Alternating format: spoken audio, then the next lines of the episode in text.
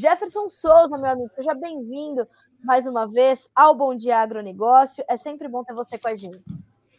Bom dia, Carla. Prazer é todo meu conversar contigo. Hoje a semana já está começando bastante aquecida. Os preços do gás natural subindo praticamente 30% só hoje, Carla.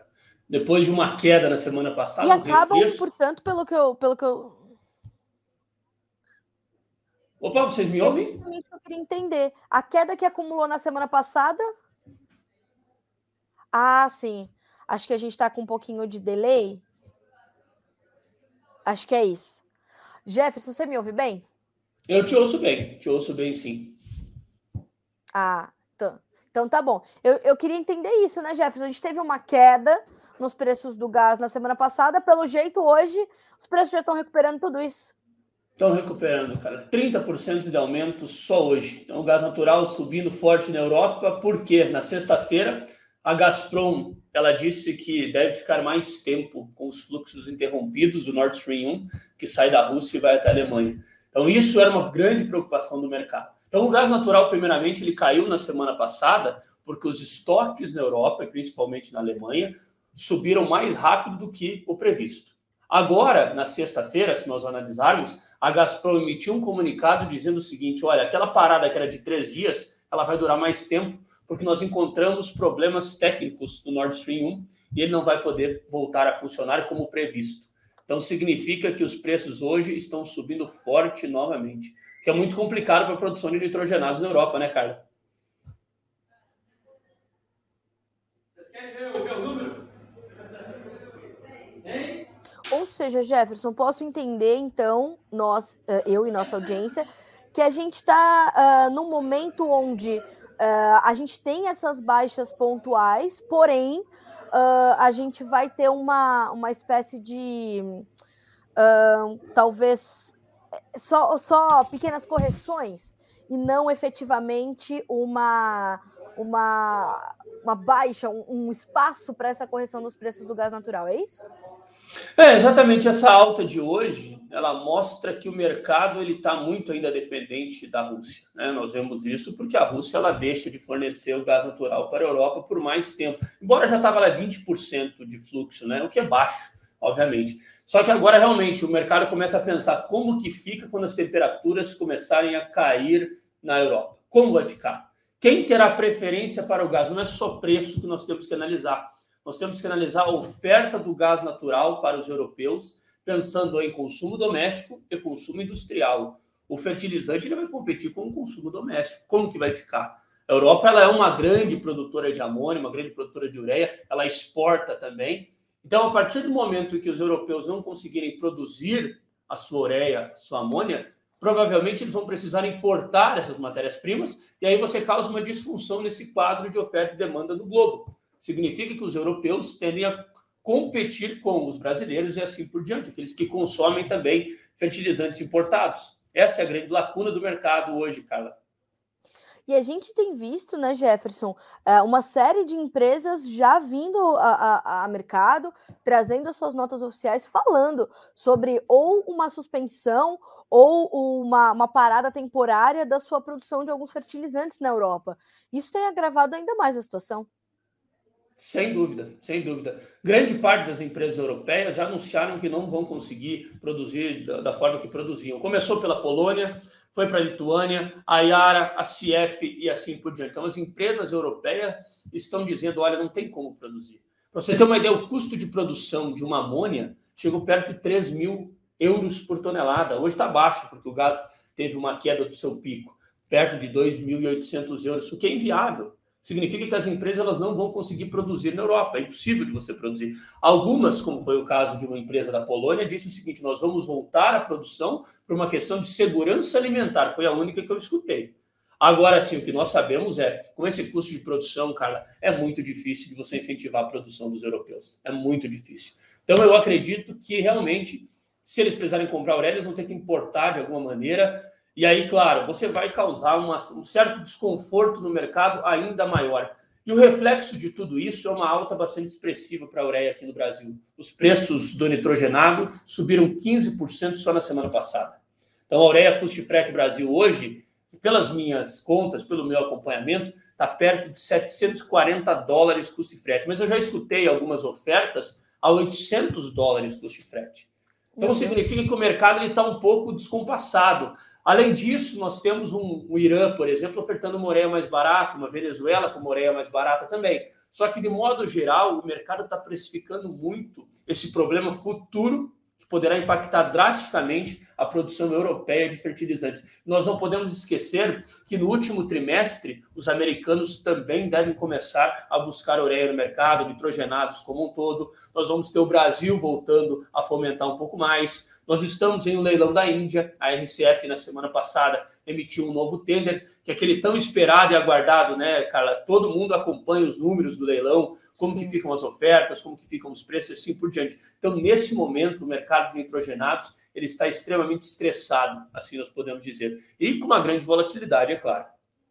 E a gente é, a gente tinha vinha acompanhando muito de perto, né, Jefferson, a questão do KCL, que era um ponto de muita preocupação para você ali no começo do ano, já no final do ano passado, no começo desse ano, uh, e aí aos poucos a gente foi vendo uma certa normalização, até mesmo das notícias. E quando começaram a sair as notícias da ureia, elas vieram como uma enxurrada, uh, e os preços da, da ureia foram refletindo isso tudo com muita severidade. Esses 30% que a gente observa hoje de alta no gás natural, eles já dão início a uma semana com preços da ureia mais altos aqui no Brasil, portanto?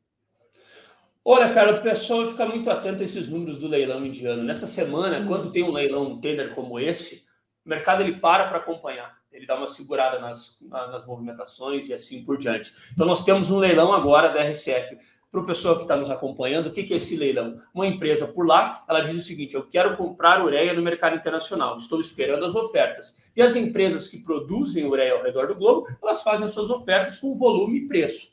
Então, isso é muito importante no mercado agora para nós entendermos como está o apetite de quem está vendendo para fornecer ureia para o mercado e também o preço dessa ureia.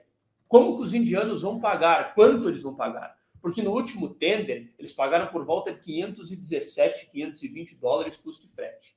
Agora nós veremos os impactos já do gás natural mais caro nesse novo tender indiano. O mercado agora está muito atento a isso, cara, muito importante. Além do gás natural, é claro que traz um estresse tremendo para as cotações da ureia, nós temos esse lado da demanda que também é bastante importante.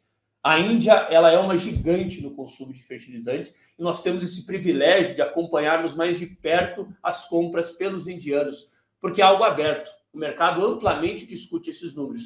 Então, claro, é um fundamento crucial agora, ainda mais um momento como esse. Ele é muito importante para nós entendermos todos esses números do mercado. Então, eu acho que nessa semana nós vamos ficar muito atentos a esses números Existe uma possibilidade de uma pressão de alta ainda maior, dependendo da situação que vier. Aí, vamos supor que as cotações fornecidas pelas empresas seja muito acima do que nós estamos esperando. Aí a pressão de alta ela vai vir com mais força ainda para a ureia. E em meio a tudo isso, cara, o que me preocupa mais é o poder de compra para o produtor, olhando a safra que vem, não só no brasileiro, mas o produtor americano. Nessa semana, nós vimos a relação de troca do milho e safrinha subindo perto de 9, 10 sacas no Mato Grosso em relação Caramba. à semana retrasada. Então significa que o produtor, olhando um aumento como esse, ele já vai perdendo poder de compra. Só que do outro lado, como você falou, cara, o que preocupava a gente no início do ano era o cloreto de potássio. Agora o mercado está muito mais calmo. Na semana passada, nós terminamos com o KCL na faixa de 785 dólares custo de frete. Veja que em abril o KCL chegou a 1.200. Então ele sai de 1.200 para 785 agora. Mesmo nível que estava no dia 25 de fevereiro. Então nós chegamos no mesmo nível. O MAP, a queda é mais acentuada ainda. Nós estamos nas mínimas de 11 meses. Quando eu olho super simples, nós estamos nas mínimas de 15 meses, mais ou menos. Então, realmente, essa queda mais acentuada para fósforo e potássio, ela traz, de uma certa forma, um alívio para o produtor também. O maior ponto de atenção hoje nosso é o nitrogenado.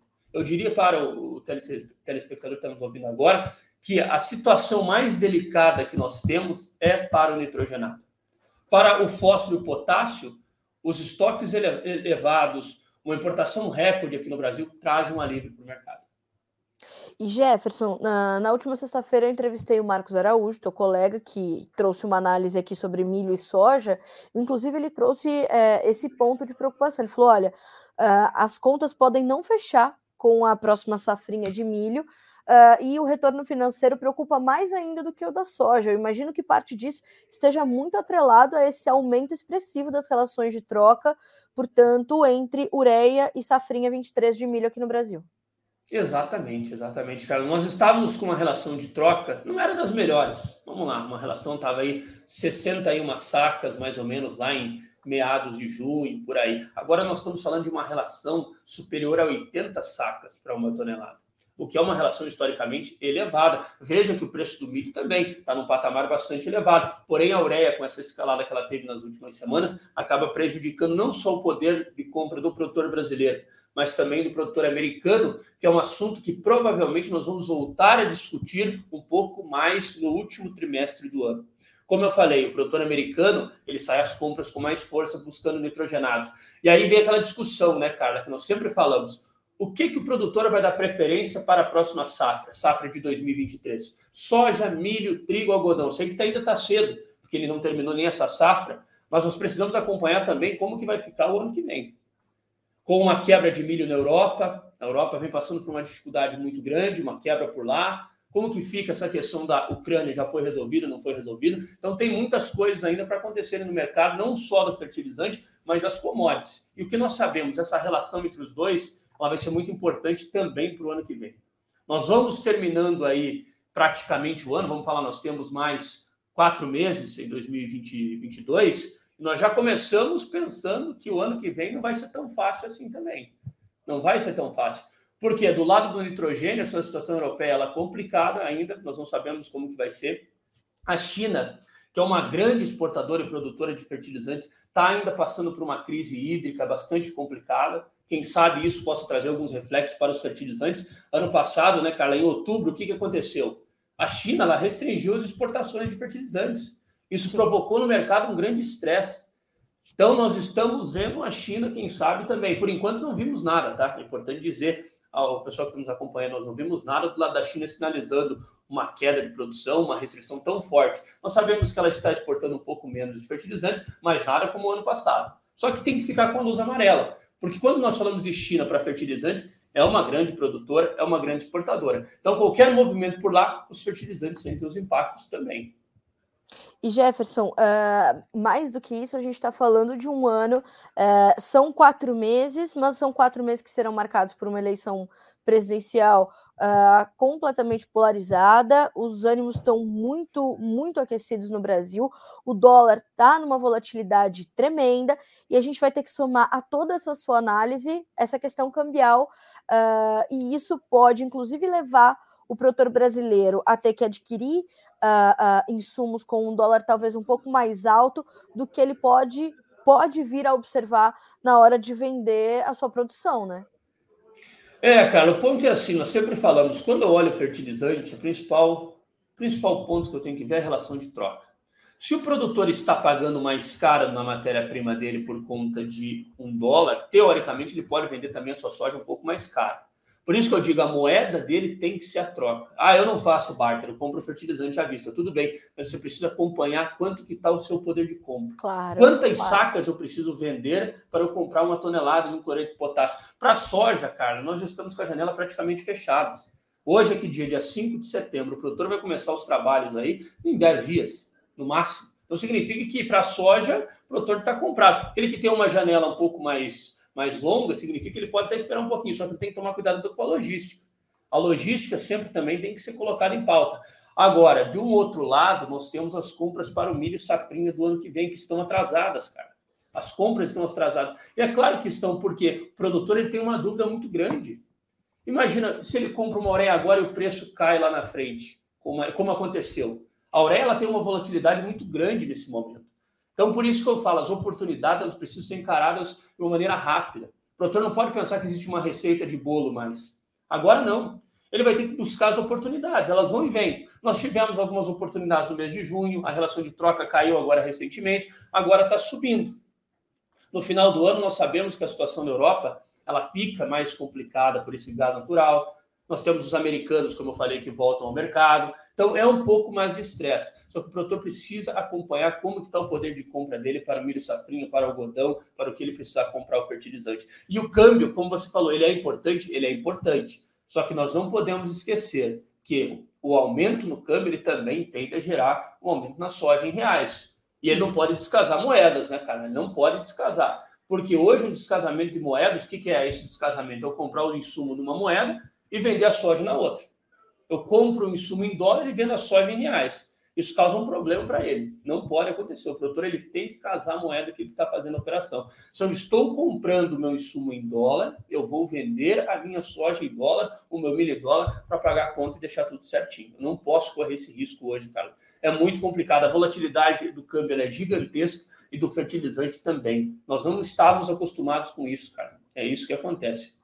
Era, era isso que eu queria, era isso que eu queria pontuar e, e, e entender de ti, Jefferson. A gente está desenhando um novo normal para os mercados agrícolas, não só dos produtos soja, milho, trigo, café, mas uh, dos insumos também está sendo desenhado um novo normal, porque uh, o Marcos também pontuava algumas situações que você também vem falando já há alguns meses aqui com a gente, que é as decisões elas têm que ser feitas num tempo menor, uh, de forma mais dinâmica e contabilizando mais fatores, né? Mais vetores que vão converger ali para a formação dos preços. Quer dizer, a gente está a gente tá criando ou está vivenciando a criação de um novo cenário para esse mercado, né? Sem dúvida, sem dúvida, cara. Eu vou pegar um exemplo. Lá em. Não, vou, não preciso ir muito longe, não. Se a gente pegar aí 2019, 2020, o produtor recebia um preço de fertilizante, ele tinha duas semanas para tomar decisão. Hoje ele tem algumas horas. É assim que funciona. O cenário mudou. Nós temos uma oscilação para a ureia gigantesca. Se nós olharmos o gráfico do, do preço da ureia aqui no Brasil, é incrível, ele sobe 40%, cai em 20, 30 dias 15, 20%. Olha o gás natural só hoje subindo 30%. Exato. Nós não estávamos acostumados com isso. Agora o cenário mudou. Não tem como eu encarar uma comercialização que eu encarava com preços praticamente estáveis, como que eu tenho agora. Significa que eu preciso buscar alguns mecanismos para comprar o fertilizante e também para vender a soja. Eu preciso buscar isso. Eu preciso deixar a minha comercialização mais profissional possível, tanto do lado da venda como também do lado da compra. Então, isso é importante. Eu falo do fertilizante, o produtor que precisa comprar o seu insumo para o ano que vem. Se ele comprar tudo de uma vez, ele pode acertar bastante ou pode errar bastante. Por que não dividir esse risco? Já que nós estamos passando por um momento de extrema volatilidade para os nitrogenados, por que, que eu não posso dividir esse risco agora?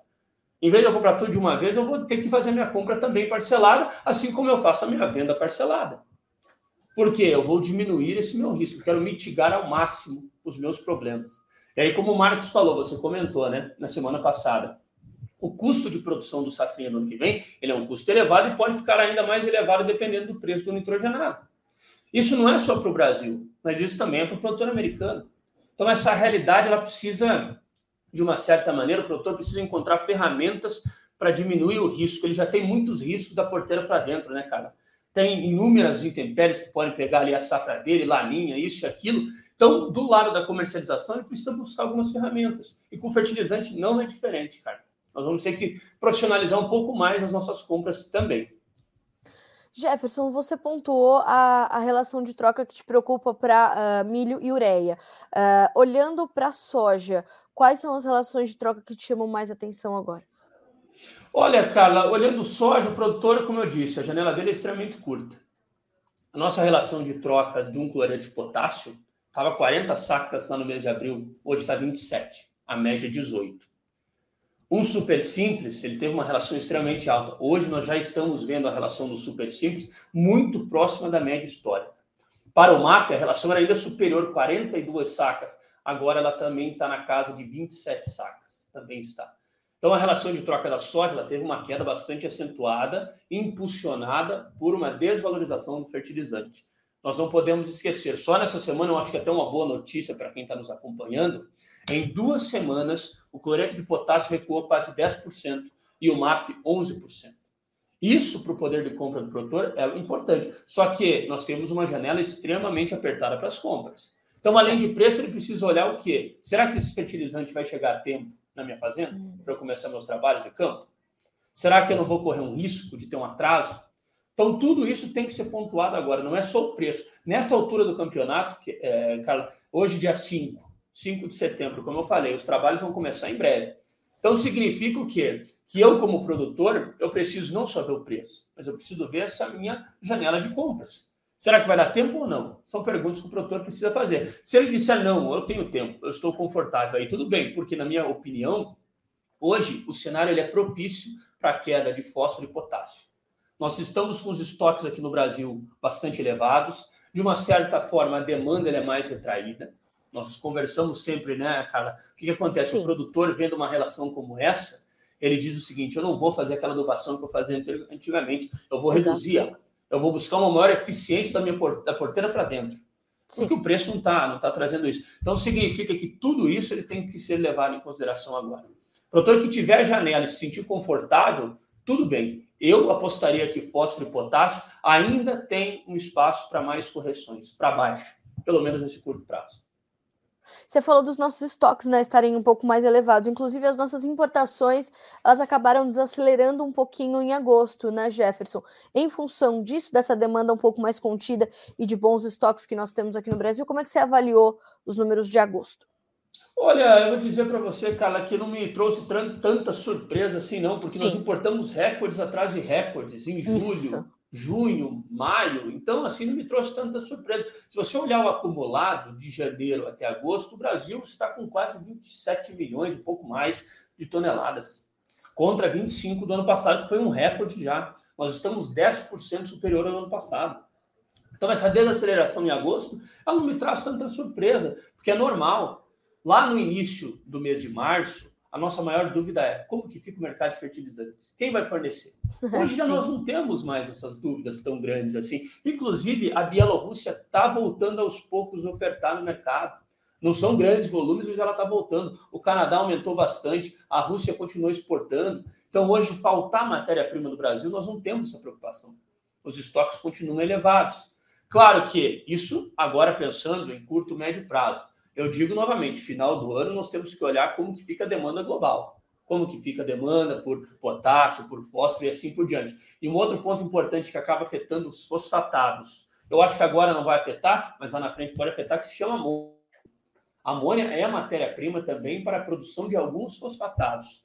A partir do momento que eu tenho um aumento na amônia, significa que eu vou encarecer o custo de produção de um mato, por exemplo. Se eu encareço o custo de produção, quem sabe lá na frente eu possa ter alguns desses efeitos. Agora não estou tendo e eu acho que não vamos ter, cara. A demanda fala mais alto. Essa retração da demanda de estoques elevados aqui no Brasil hoje predomina. Eu acredito que nós vamos sentir por agora, mas é um sinal para o produtor também prestar atenção lá na frente. Ótimo. Jefferson, vamos ver se você tem uma dica para dar para o Anderson Donizete, é, que diz o seguinte: ó, bom dia. Com a falta de chuva, os cafés estão sentindo muito com a seca. Uh, o que seria bom nesse momento? O que você recomenda para eu poder fazer aqui no café até chegar a chuva? Como é que estão os custos de produção para o café, Jefferson? Nós pra vimos. Fertilizantes, né, claro. É, nós vimos o preço do café tendo um aumento também bastante considerável, nós não podemos esquecer disso, né?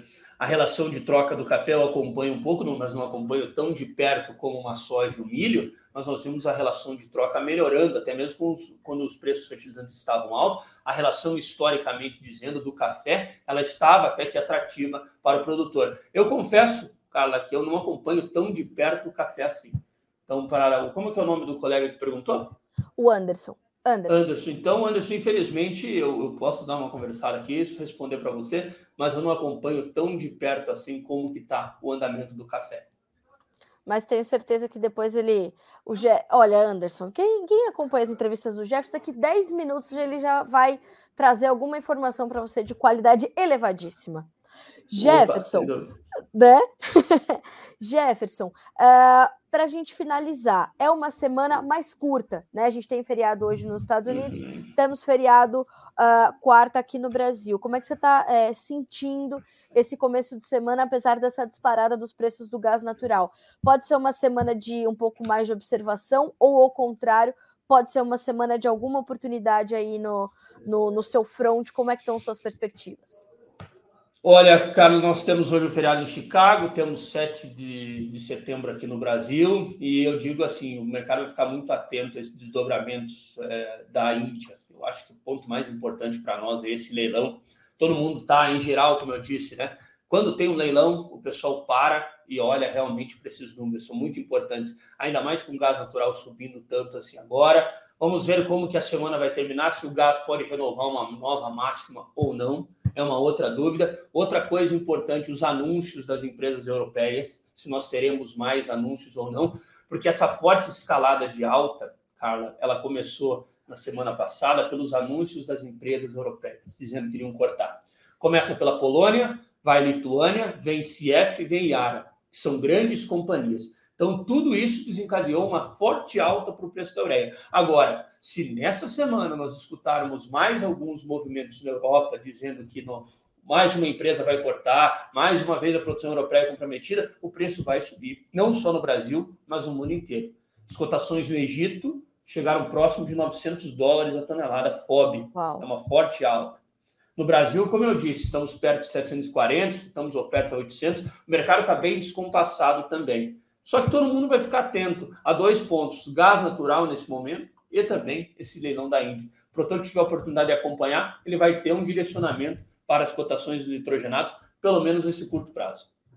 A gente já tem algumas notícias importantes chegando do, lá da, da Europa, viu, Jefferson? A primeira delas, eu até separei aqui: ministros da, da Energia da União Europeia discutirão teto de preço do gás e ajudas de emergência. Temos também: União Europeia corre para ajudar empresas de energia enquanto, gás russo paralisa mercados e a gente teve uma mudança importante hoje no Reino Unido, que foi a troca da primeira-ministra, que passa a ser a Liz Truss, venceu a disputa ali no Reino Unido, né? Deixou. Um, então assume já nos próximos dias, deve ter uma reunião com a. viaja para a Escócia, né? Tem uma reunião com a rainha. Uh, quer dizer, são mudanças importantes, a gente vai ter que monitorar. Essas notícias vão estar ali também no nosso radar nesses próximos dias, né, Jefferson? Sem dúvida, sem dúvida. Agora a Europa precisa pensar em algum plano, né? Como eu disse, Precisa. os estoques estão elevados. Estoques estão elevados por agora. Só que é o seguinte, nós não podemos esquecer que o inverno está batendo na porta dos europeus. Exato. E como fica? Será que esses estoques que são elevados agora serão suficientes para atender? E quando eu penso no fertilizante, eu tenho que pensar nessa balança sempre, cara. De um lado eu tenho o consumo doméstico, do outro eu tenho a produção de fertilizantes. Sim. O que o governo europeu dará preferência? Quais esses dois? É óbvio que ele vai dar preferência para o consumo doméstico, não tem dúvida. Sem disso. dúvida. Então não é só preço que eu preciso olhar, eu preciso olhar a disponibilidade do, do insumo para produzir amônia, para produzir um nitrato, para produzir um sulfato e assim por diante. É esse o ponto que me preocupa um pouco, e eu vou aliar isso com o quê? Com uma demanda que volta ao mercado. Então é aquele velho jargão, a tempestade perfeita. Vamos ver se ele vai voltar a ser discutido agora, né? É isso. Jefferson, muito bom começar a semana contigo com as suas informações sempre excelentes, muito responsavelmente apuradas para trazer orientação para o nosso produtor aqui no país. Muito obrigada mais uma vez por estar conosco. Já te espero para as próximas conversas, viu, meu amigo? Boa semana para ti. Obrigado, Carla. Obrigadão a todos. Muito prazer em conversar com vocês. E eu fico devendo a informação do café para o colega ali e eu compartilho contigo, você divide com ele. Muito obrigado por excelente semana. Obrigada para você também, Jefferson. Até a próxima. Até a próxima. Até mais. Tchau, tchau.